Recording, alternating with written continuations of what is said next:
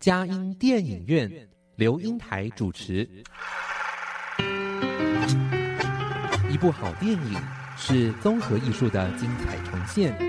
悲欢离合的生命故事，喜怒哀乐的戏剧情节，环环相扣的影音画面，丝丝入扣的音乐搭配。透过专家对电影的赏析，让我们与自己的心灵对话。看电影，谈人生，欢迎您收听由资深电影导读老师刘英台主持的《佳音电影院》。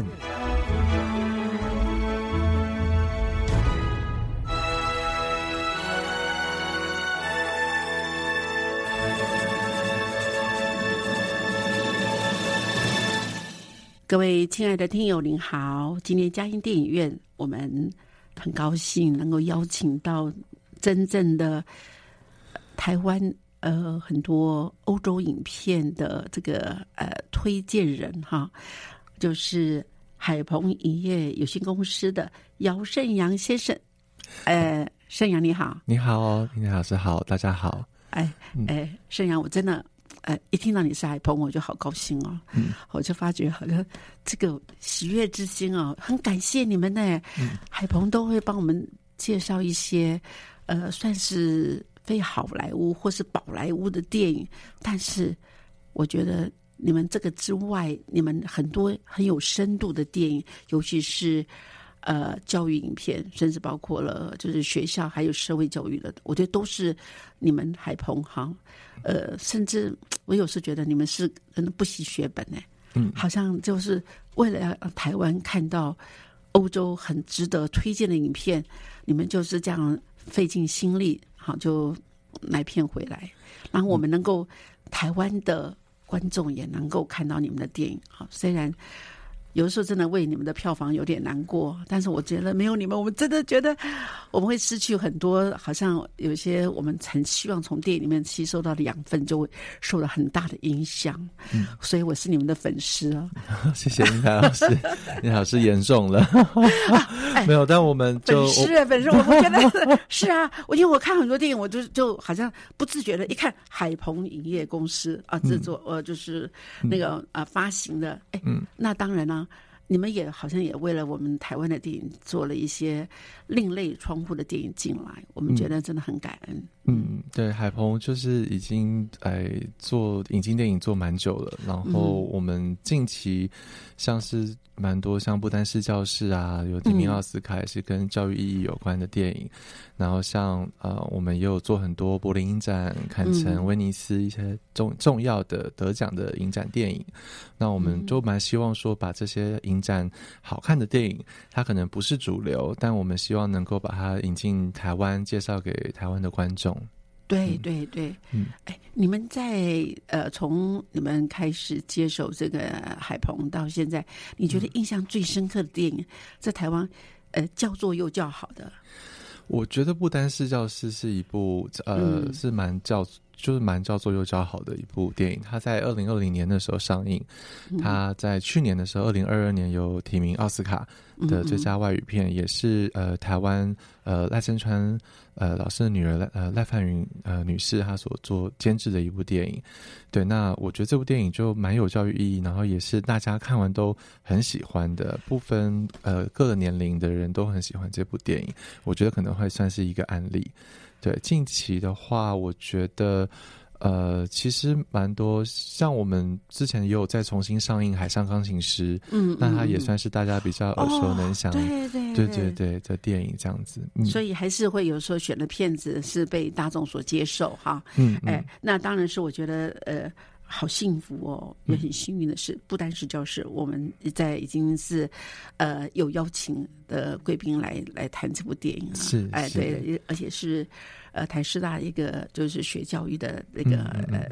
呃同学吧。但是我觉得他呃，所以呃，可以静待大家可以。听到不单是教师，我们在电影院的一个导读哈。嗯，好，那我想哦，呃，哎，真的，我觉得听说你是台大地理系研究所的，哎，对，哎，走入这个电影行业，我觉得真的是很辛苦哎，这完全是好像是，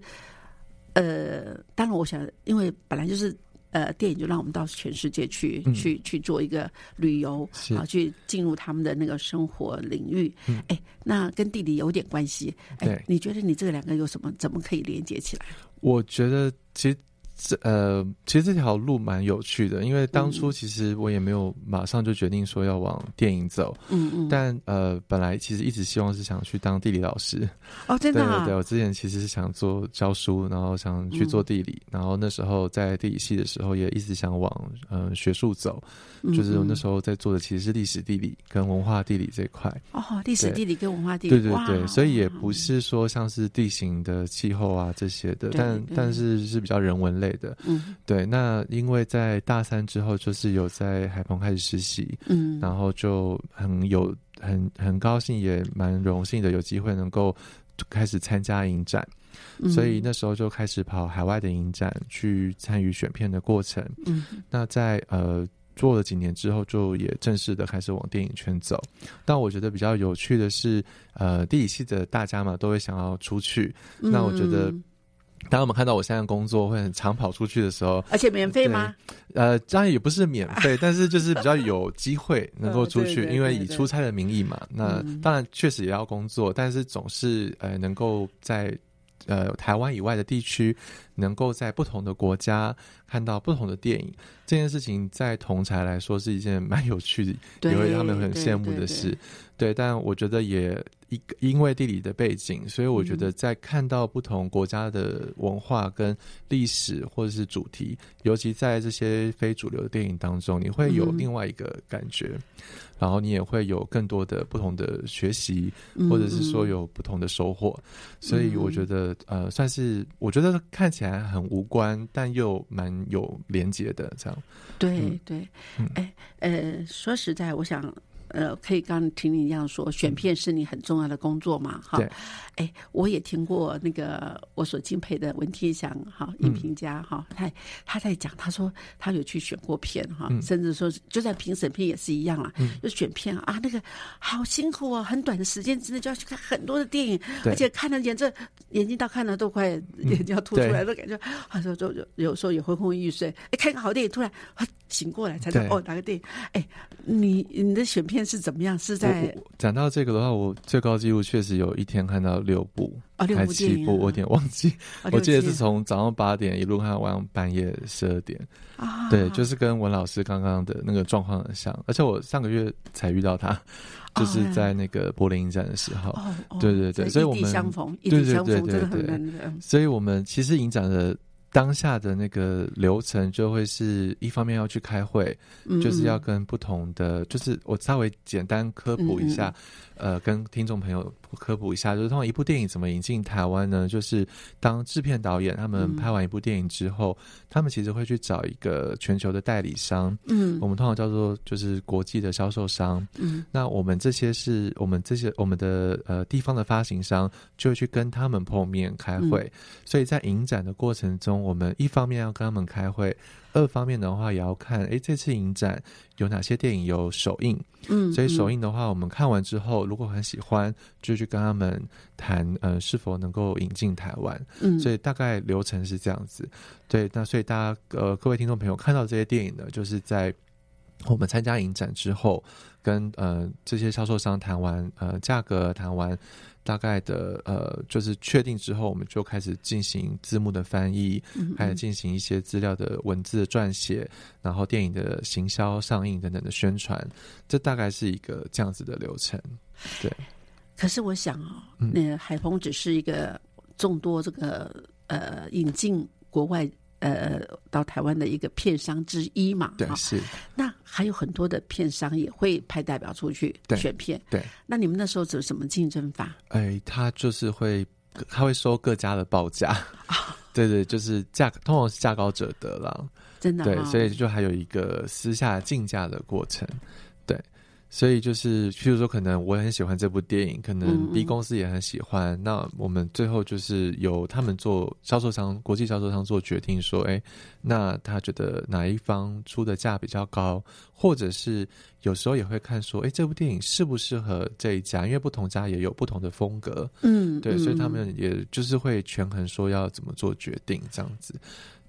对对，好像每个家的那个就是这个片商可能有自己的一个呃呃他的一个。呃，想要表达的选择的一个电影然后，作为他的一个呃，就是买片的一个风格，我觉得这个很重要。所以，当然，我想热门的电影啊，好莱坞啊，哦，他们电影的话，那可能要抢的呃，这个片商更多了，嗯，对不对？就是通常呃，会两个。如果譬如说，假设像呃华纳这样的电影，假设他可能本来就有做。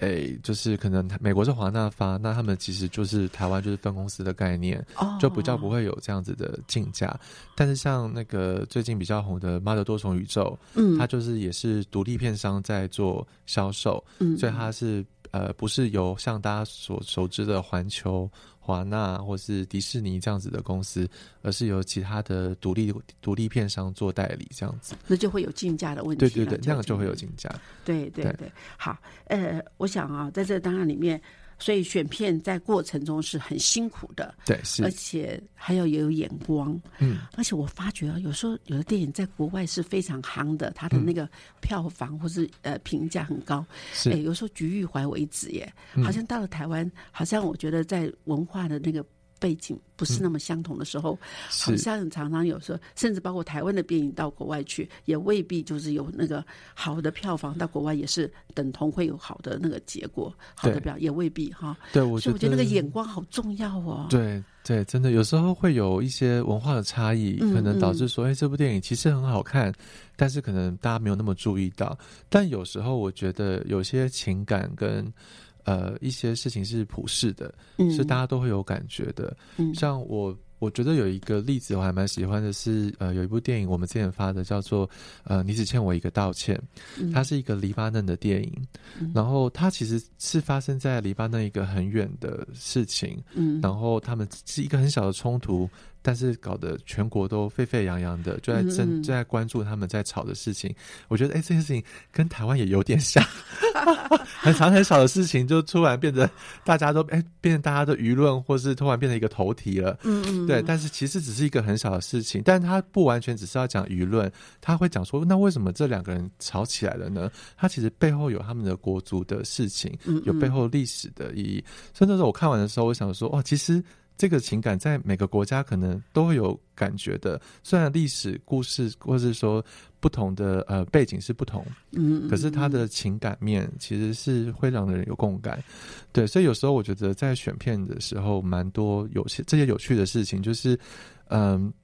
你要怎么去判断说哪些电影它即便很遥远，但它可能因为这样子的共鸣的主题，那我们可能就会觉得说，哎，那也许可以试试看，然后。哎，像那部电影的时候，我就宣传上也是有点吃力，但是我觉得大家看完是很喜欢的。对，真的是盛阳，我真的对你佩服之至哈。要对那种共同性的话题放诸四海而皆准的那种那个呃所谓的普世的一些呃呃要被讨论的啊那个主题是很多很相近的哈。那我们听段音乐之后，我们再来谈谈。哇，我要抓到一个宝了，好好的多问一下你们这个电影行销的有很多问题啊，谢谢。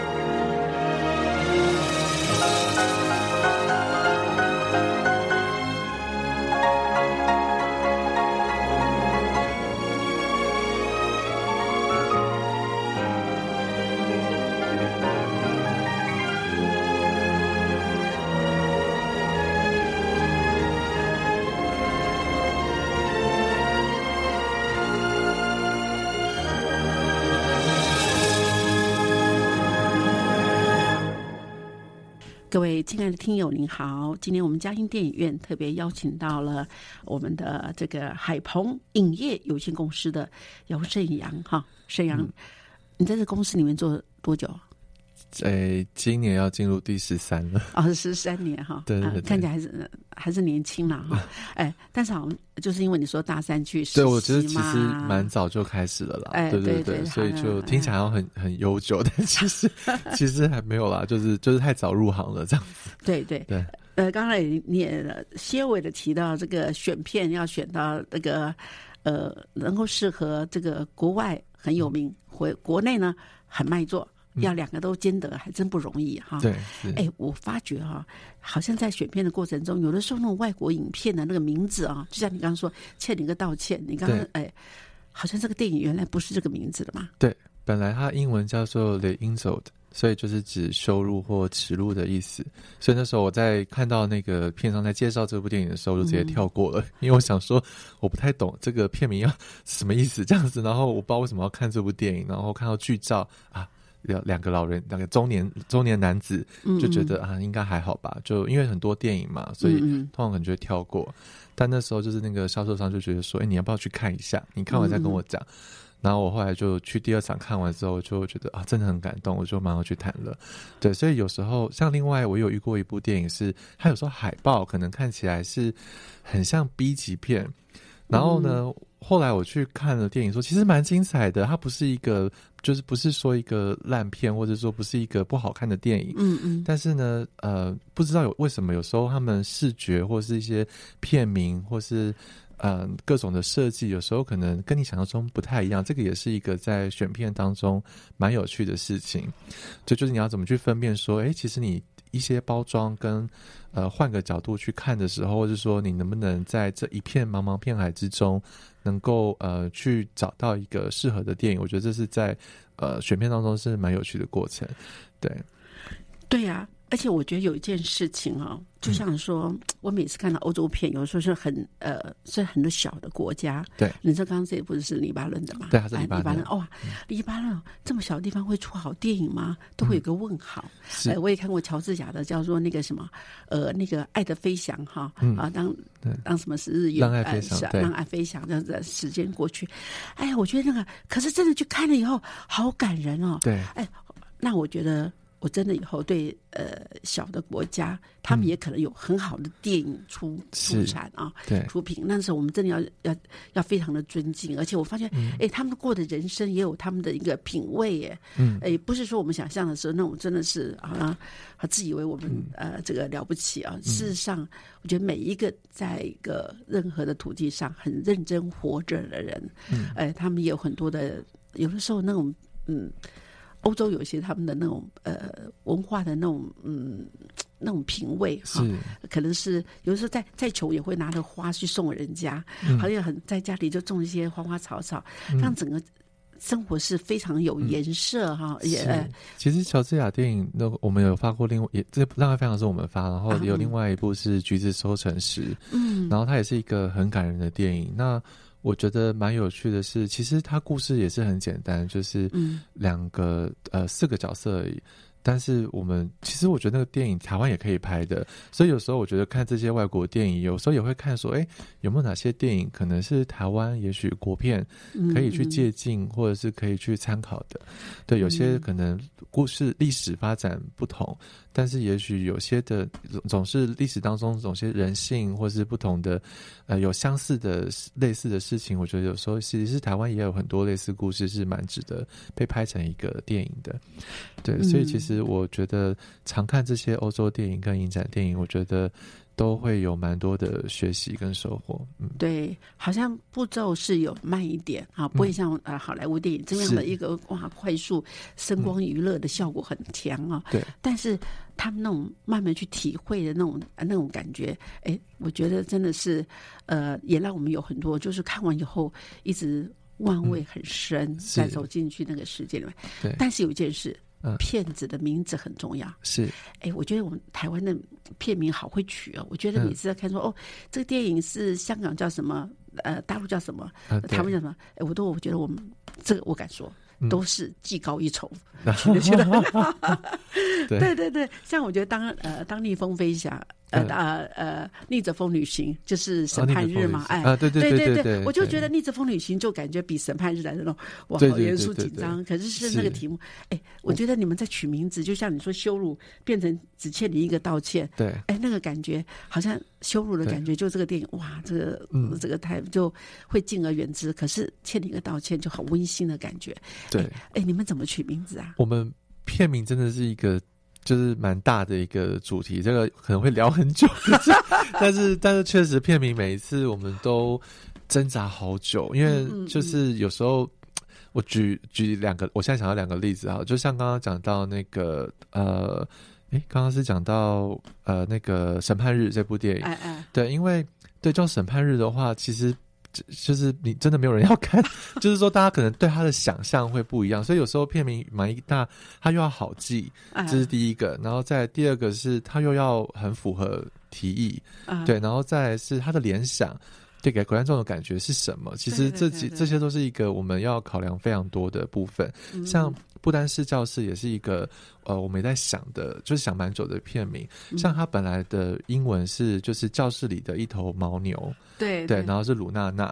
可那时候我们就想说，鲁娜娜听起来不知道是什么，而且就是好像会不知道，就是大台台湾的观众联想，我们也无法预期说它会变成什么方向。对。可是我们就觉得说，那不丹一定要点题，因为大家大家对不丹是有很好的印象，包含幸福指数，对对，包含就是大家对它有一个向往。嗯，那另外一个其实不单是教室，它有双关，对。对，就不单只是一个教室。哦，还跟我们台其实有双关。的那个不单是教室，对对对，哇！可是那时候我们跟，因为他有中国的制片，嗯，哎，中国就觉得啊，这片名不好。他们就不懂说为什么要就是叫这个，他就叫鲁娜娜很可爱啊，所以就是有时候不同的地方就会有不同的想法。嗯嗯。所以像刚刚刚还有讲到，像李子雄有个道歉也是，就是我们觉得说要讲一个比较朗朗上口嗯的片名这样子，所以有时候就是这个的脑力激荡都会花蛮多的时间这样子。对对。哎，可是那你像你这自己哈呃，就除了呃帮忙公司就选片以外，还要做行销，还有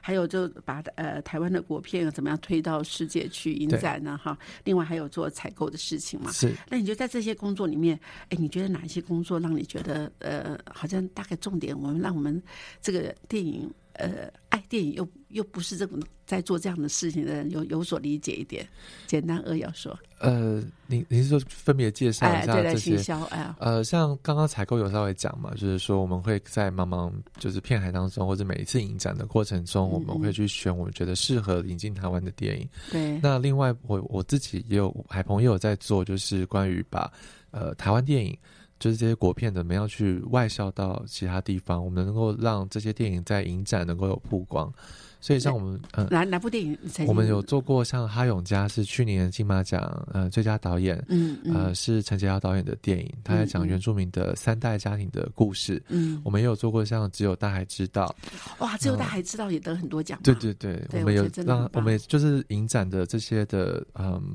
推广，这也是我们在做的，对，所以其实我们一直以来每年都会做一些不同国片的代理，对，往海外去推。我们也希望这些呃导演跟演员们能够有机会跟不同国家地区的观众能够碰面。嗯，而且我觉得只有大海知道，还有就是韩永嘉，说实在，对我们呃这个电影行业都有对我们台湾的这个呃。呃，文化外销哦，有很大的帮助哎，是，对不对？然后这个呃呃，真的很难得。哎，那呃，所以我觉得那个行销部分哦，说实在，是一个好像这个票房的很大的关键。嗯，你觉得那个行销，你们通常会这样的流程是怎么样？其实像刚刚讲到片名，就会是一个要讨论很久的部分。对，也是在你们行销里面重要的第一很大一步骤。对对对对，在海报啊，海报怎么设计？海报上的文案要写什么？还有像预告要怎么设计，所以其实这个在行销上也会是一个蛮关键的。其实这三个元素就是蛮关键的一块。片名、海报跟预告，预告对对对，预告片就是说能不能看到海报，哎，我就想来看这部电影，或者是说我看到预告。哎，我大概看完之后，哎，我开始有兴趣对这部电影想要更多的了解。那其实行销部分也会再去做不同的呃，譬如说可能跟不同行呃，假设这部电影像我们之之后要上映那个配乐大师闫妮欧，嗯，它是一个呃古典音乐的电影，那我们就会尝试去跟不同跟呃古典音乐相关的团体。或者是说，呃，组织或公司，我们可能会谈不同的合作，这个也是行销的人需要去做的部分。那我们也会邀不同的意见领袖，像是可能呃音乐人或者是一些古典音乐家，在台湾的，我们会邀他们来看电影的试映，就是希望说在上映之前，因为其实电影的映期很短，嗯，往往可能只有。呃，不好的话就是一周，但如果还不错，才有可能到两三周、四周。我们我是以独立电影来讲，对对对，所以就是说，呃，其实前期的宣传行销也都需要下蛮多的功夫，让这些电影能够更多的被大家知道。说，哎，原来有部电影快要上映了，那希望大家能够把握上映的那段时间去戏院看，这样子。对，嗯嗯，在这里我还是要也是。要特别说，我的好朋友吴梦强，梦强常上我的节目，哇，他真的，他跟我说，他最近看部电影叫《配乐大师》，闫妮欧的，就是应该是在试片会里面看到他，对，嗯，他也是我们的台湾的影评，很，这真的是很多可以看到他的那个呃介绍哈，哎，所以我想我们听段音乐之后，我一定要请我们的海鹏人哦来介绍这部电影哦，配乐大师闫妮欧哦，好不好？谢谢，没问题。よろしくお願いします。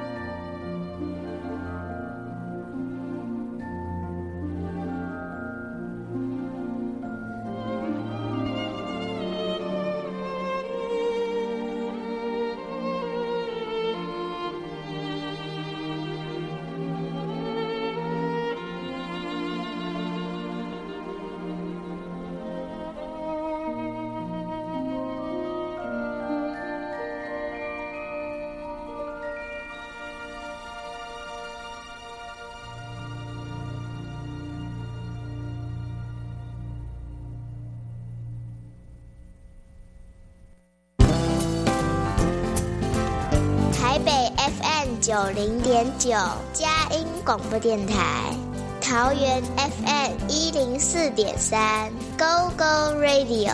宜兰 FM 九零点三，Love Radio。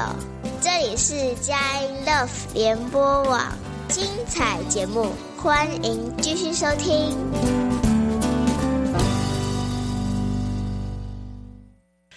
各位亲爱的听友，您好！今天我们嘉音电影院，我们特别邀请的是，呃，海鹏影业公司的呃姚胜阳先生哈。哇，他的角色太多，所以我们就简称叫做先生。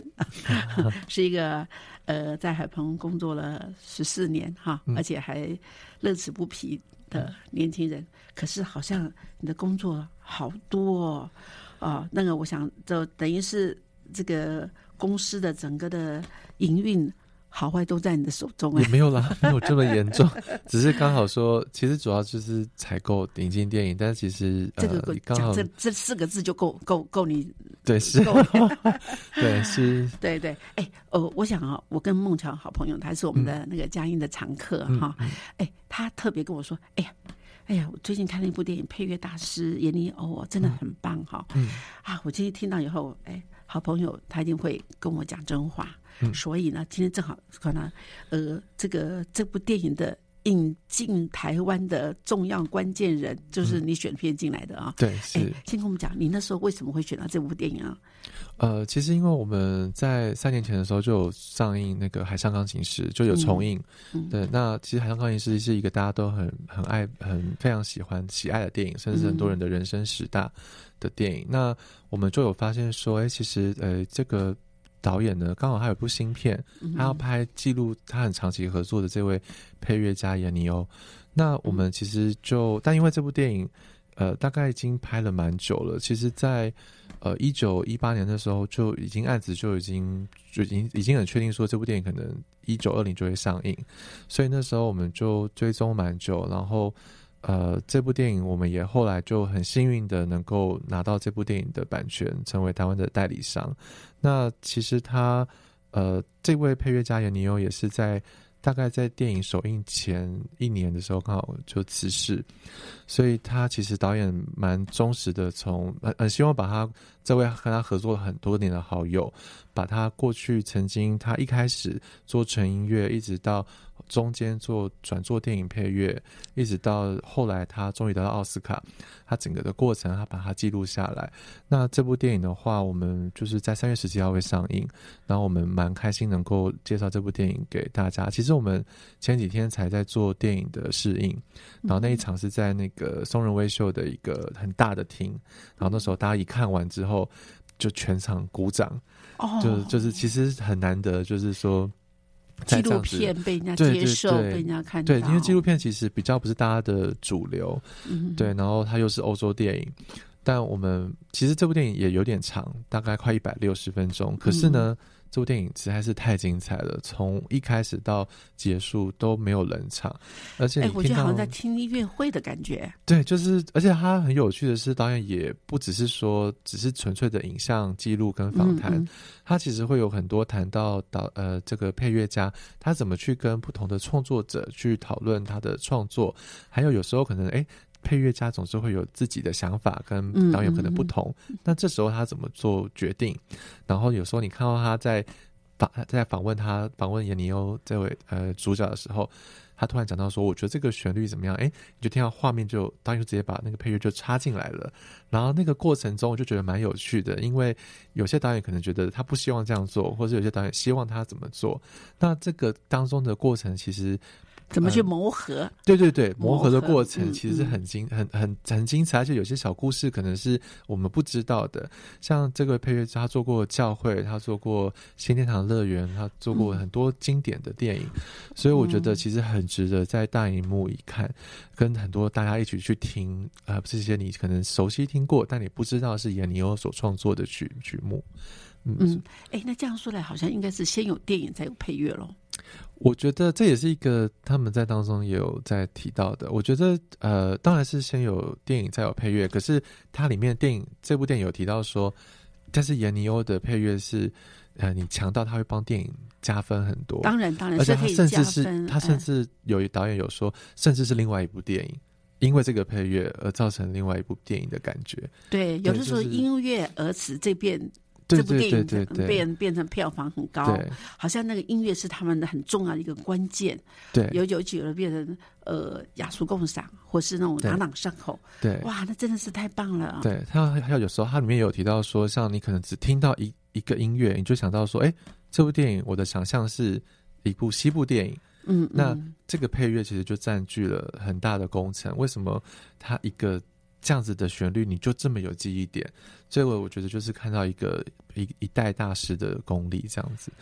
对，哎，我觉得这样的很呃呃，这部电影很棒的是，哎，它嗯。可能是就一部这个电影，对不对？即便它是一百六十分钟，对。但是它这里面有很多电影是剪，它的剪辑功力一定是一流的对耶。哦，对，他剪辑非常的强，因为其实这个呃，闫妮欧他做了快五百部电影的配乐，嗯嗯。所以其实当中他很多太多电影，可能你不知道是他做的，然后可能有些旋律你不知道是他写过的，嗯，这个在当中都非常精彩的呈现出来。对，所以我觉得有时候听到那个创作的历程，跟听到那个旋律响起，是很让人鸡皮疙瘩的。对，哦，嗯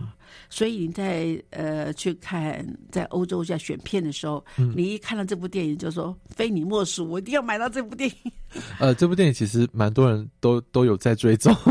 对对对，所以我们真的是蛮幸运的，蛮现在呃对，蛮幸运的能够拿到这部电影。那我们也希望说，既然拿到了，就也重责大任，希望让更多人能够看见这部电影。因为我觉得纪录片发行真的不容易，但我觉得呃，让一起观众跟着呃观众一起在大荧幕享受着整个旋律，享受整个故事的呃创作那个历程，我觉得是很棒的体验。对，对，呃，你们的海报他们写的五十年世界电影史，五百部电影的音符流动，嗯啊、一趟音乐与人生的感动旅程。哇，嗯那在电影里面，我我发觉我们好像在浏览电影的一些那个电影史耶。对而且啊，那个电影的那个音乐，整个就在这里面这个流窜出来，音符的调动，对。哇！那在看一部电影，事实上等于是在回顾电影的那个音乐史。对，所以其实我觉得，呃，在过观影过程中，我觉得真的会有蛮多的呃学习，像呃有些小故事，我觉得也都蛮值得去去了解跟探索的。像他那时候看到电影《教会》，嗯嗯他那时候他就有讲到说，呃，其实他看完的时候他非常感动，那时候还没有配乐，嗯，所以他那时候就很担心说他在创作这个配乐会让这毁掉这部电影，因为他觉得，得就是他的配乐怕是多的，嗯，但是结果，如果你看过教会的话，你就还是会记得他的旋律，所以他还是很厉害的。嗯、就是他，而且他在电影有提到说，他好像只花两个月就把，就是因为他太感动了，他感动到他在两个月内就把教会的整个呃电影配乐全部写出来，嗯，对，然后也变成一个经典的配乐。所以我觉得，嗯，其实呃，这部电影当中你会看到一个这么对音乐的热爱跟一个天才的人物，他怎么样去呃奉献他的一生在呃电影的配乐当中，还有不只是电影配乐，还有包含他整个音乐音乐的当中，我觉得那个呃这个整个故事是很感人的。哇，听到我真的都觉得鸡皮疙瘩要起来了，因为他的敏敏锐度好强哦，用电影音乐的天才耶。对，呃，因为要把每一个情感怎么用音符来把它串出来，对让我们随着影像，甚至有的时候在那个、呃，我现在才知道为什么电影原声带还是有人要买耶。嗯，它现在没有画面，可是跟着这音乐，它就会把这个画面就能够从脑海里面呈现出来。对，哦，沉浸在那样子音乐的那种氛围当中哦，嗯嗯哇，真的是太太难得了。嗯那而且这个部电影正好在呃三月十七、十八、十九，对，十七就上映，但是如果大家有兴趣的话，建议是十七十七礼拜五，建议五六日就可以把握机会，因为不太知道演到什么时候，所以我哦呃，如果这部电影在呃戏院的表现不错的话，也比较能够有机会在之后，不管是 DVD 的发行或者是其他的管道，才比较有机会能够看到这部电影。所以其实，在院线的上映的话，会蛮关键的。对，尤其电影比较长，所以其实戏院的场次也比较难排。对，所以我们现在也是蛮担心，但是哦我们就蛮希望说，更多的让大家知道这部电影的上映资讯。还有更多的是更重要的是知道这个作曲家，知道这个音乐家。我觉得用音乐家更更更贴切更贴切，因为他创作嗯不是只是电影配乐，它包含流行歌曲，呃，各样的呃音乐等等的。他其实你在电影当中都会看到，我觉得真的会很敬佩这个人。嗯，对，呃，所以我想嘉音电影院啊，这《阳光丽丽美少女》一定是英台介绍必属佳片，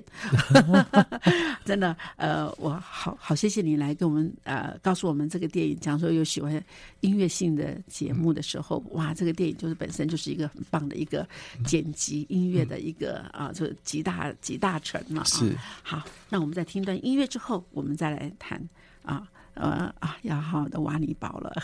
谢谢。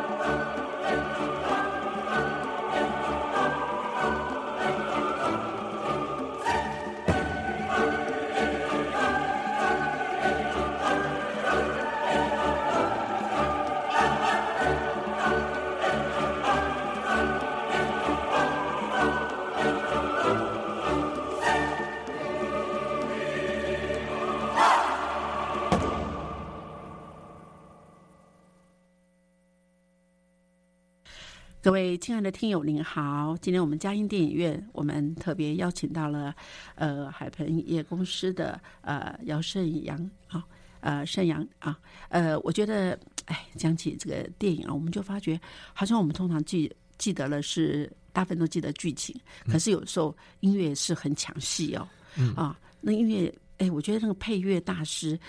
说实在哦，我觉得他他有合作了很多的那种呃，就是呃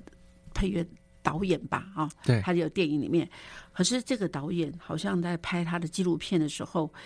呃，也是跟他有有一些合作嘛，对。呃，合作了好像很主要的片子，这些也都还蛮叫座的耶，对是，哇哈，所对，以因为这个导演在台湾其实很受爱戴，所以大家对他的《新天堂乐园》呃，《海上钢琴师》就是这个导演拍这个纪录片，好像还有什么对。寂寞拍卖师，对，金拍卖师、真爱伴我心心，哎等等他们的，俩都是属于意大利人哦，都是意大利人对对对，一个是啊，一个是就是一个是导演，一个是配乐大师，对。啊哇，这两个的结合简直是铜墙铁壁啊，就能够把它变成嗯。让人能够叫座又叫好。嗯，哎，那这个导演哈，他能够呃为他这样记录，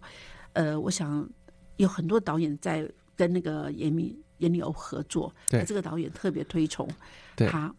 我想不只是因为都是意大利人吧，呃，诶，嗯。更重要也可能也很感恩。呃，因为他的配乐，让这部电影更加的那种呃被大家所看见啊，所听见。是，哎，那对。哎，嗯，通常我觉得这个好像配乐在音乐的这个系统来说，他们尤其是古典音乐，它不应该是应该不是一个主主主流吧？哈，对，哎呀，好像只是一个配乐，可是你会发觉，哎，这个眼里欧却把这样的一个呃，就是一个音乐的一个算是一个偏嗯那个年代来说对对对对，不是那么那样子的一个了不起的一个行业哈。对，可他却是坚持能够呃他的梦想，嗯让这个电影能够更被大家知道。哎，嗯我觉得透过这个导演啊、哎，这导演呃呃电影的导演是、嗯呃年纪多大？哎，我有点忘记他实但际的是但是年纪。跟严宁欧大概应该相差有有。有有呃，应该还是有点落差，因为严尼欧其实年纪是真的很大，因为他毕竟是、他一九二八年出生，嗯，然后他大概开始做电影配乐大概是六零年代之后了，因为他是过去一九六零左右对对对，他开始往电影电影的配乐做，但但他其实。毕竟他过去的生长年代来讲，呃，当那时候电影配乐不是一个，就是比比较不是正统，嗯所以他毕竟从一个传统正统音乐学校出来的人，嗯去做这件事情，可能并不是一个他自己也会有他的挣扎，这个在我们电影当中也会看得到。嗯那我觉得他也有讨论到说，其实有时候，甚至他一开始在做我们耳熟能详的呃《红温三镖客》的配乐的时候，其实他是有点呃不太愿意做的。对，但我觉得其实这些的心路历程，在这部电影当中，我觉得观众们也可以呃从这个当中看到他在创作上的呃不管是坚持或者是他的挣扎，我觉得这当中可以看到。那呃，我觉得也因为他本身音乐的才华，也就造就了帮这些电影就加分了非常多。像《红温三镖客》，我们都印象，如果你听到一个口哨声，你就会想到是两个西部牛仔的对决的那种感觉。可是其实这个是从他开始有让你有这个印象，所以我觉得就是像呃，我们前面提到说，其实呃，我觉得一个厉害的配乐家，他在呃，他怎么样在第一个。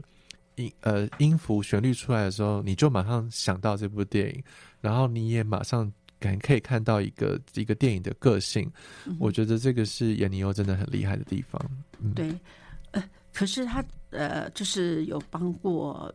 将近五百部电影哦，做那个电影的配乐。对可是他到都没有得过一次奥斯卡金像奖，哎。在那个年，在一开始的时候，他呃，从六零年代，不管说大家听到，哎，他做了教会的配乐啊，这么磅礴嗯的电影配乐，然后新天堂乐园，但是哎，不知道为什么他这个在电影当中有提到 都没有得到奥斯卡，然后那时候奥斯卡一直到了零七年的时候，他已经呃快八十的时候呢，就颁给他就是荣誉奖，其实就是有可能大家也觉得说，哎，有可能他也拿不到这部电影，呃，拿拿不到那个电影配乐的奥斯卡了，所以颁给他荣誉。呃，荣誉奖，然后大家也都觉得说，呃，里面的访谈人物有讲说，好像是呃，美国有点欠他一个道歉，就是希望，就是希望补偿他，因为也知道他年纪大了，但没想到，哎，过了九年之后，昆汀又再跟他合作了《八二人》，他以年纪高龄八十七岁拿下了呃奥斯卡的最佳配乐。对，哎所以那一他给我们刻英法族很多的那种鼓励，真的 创作是没有年龄限制真的是可以勇往直前的。对所以那一年真的是众望所归。所以那一年，其实如果大家回去看那个得奖片段的话，啊，全部人马上都立马起来鼓掌，哎就是觉得啊，终于他拿到了，终于拿到一个对这样子的肯定。对，其实这么多电影都这么的经典，有我觉得就是。真的有时候人生事都很难讲，嗯就没想到是在他在八十七岁的时候得到，对，然后他也在呃，就九十一岁的时候就离开了，这哇，人。生无憾了，对不对？对，也嗯真的，当然也不是非得奖不可，可是是，这个荣誉是本来他就应该得到的。对对对，哇，那真的我觉得好感动啊！而且是在得到龙终身成就的之后得得到了，就是呃他最想得到的最佳配乐，我觉得是一个就是呃，我觉得这个人生的故事真的很精彩。对，我觉得这个也在当在那个电影当中都有提到，然后也有电影也有访问，呃，就是在早期其他得奖者的赢过他的人的、的访谈，对，所以我觉得其实这个当中很多那种心路历程，我觉得在电影当中都会可以看得到。对，嗯。所以呃，创作是永远不要给自己打下休止符的。嗯，啊是，呃，而且呃，电影人从来也没有退休嘛，哈，应该要往永永永永远是往前走。嗯好，那不管怎么样，我想呃，他这是一个我们很好的学习榜样哈。是，哎，可是还有说哈，您好像说你们呃呃，就是海鹏嗯在三月底好像也有一个新片要出来，呃，刚好三月我们有两部我觉得都很棒的电影，嗯呃，像配乐大师闫尼欧，他是入选威尼斯影展的，呃，在剧呃记录闫尼欧这位配乐大师的呃一生。嗯那另外一部我们三月三十一号会上映的是陶瓷树的最后丰收。嗯嗯，那这部电影在去年柏林影展的时候得到了最佳影片的殊荣。嗯他是一个非常年轻的导演，他才呃三十几岁，嗯然后他也是女性导演。那他是这是他的第二部长片。那他记录了一家做呃桃务农、做桃种桃子树的呃人家，然后他们面对呃即将政府要盖太阳能电力发电的的土地利用的状况、征收的状况，他们必须要离开。那他们面对了最后一次的，就是这部片名《桃子树的丰收》，他们该何去何从？那我觉得这部电影很特别的一件事情是，都是素人演员，然后他们其实并没有血缘关系。可是你看过这部电影的时候，你就会觉得他们就是一家人，然后你会对于他们面对整个呃这样子一个世事的变化，那个你会很感慨，也都很会嗯为他们担心。然后我觉得导演在整个记录过程中，呃是很情感真挚，也很写实的。所以我觉得这部电影呃其实呃我们那时候也是在颁奖前的时候就在谈了，然后最后他最后就得得到了最佳影片，我们都蛮蛮为这部电影开心。他也代表西班牙角逐呃奥斯卡，所以。呃，我们觉得就是很希望也也引进这部电影，让大家能够更认识这个导演以及呃，就是西班牙的呃这样子的呃农村人家的故事。这样，那光电是不是指太阳能呢？嗯，光电，光电是呃，他他他是在讲太阳能，因为因为太阳能的发电，所以导致他们必须就是土地要被征收走。哦，对对好像我们对台湾有这个小故事的感觉。对对对，哎就是50年前我觉得也会有有、有一些共感。对对对，共感。对，那不管怎么样，我觉得今天呃，谢谢盛阳到我们的节目当中来哈。嗯我想有以后有机会还可以呃，可以多多来访谈您哦，来介绍一些好的电影。呃，不管怎么样，我们都会呃祝福配乐大师闫妮欧在三月十七、十八、十九在台湾上映嗯哈。啊，那而且还有这个月底三十一号是，呃，桃子树树的最后丰收，最后丰收嗯。哈，不管怎么样，也哎也跟我们现在的那个呃，我们一般的这样子，好像社会议题，对到底光电重要还是我们的呃农作物哈，它的嗯生产呢、也是成为一个很大的一个话题焦点。对是，哎，不管怎么样，都是谢谢你今天在我们节目当中来哦。嗯，好，谢谢谢。那也祝福大家平安喜乐，有阻碍相随。下个礼拜空中相见，谢谢。嗯嗯。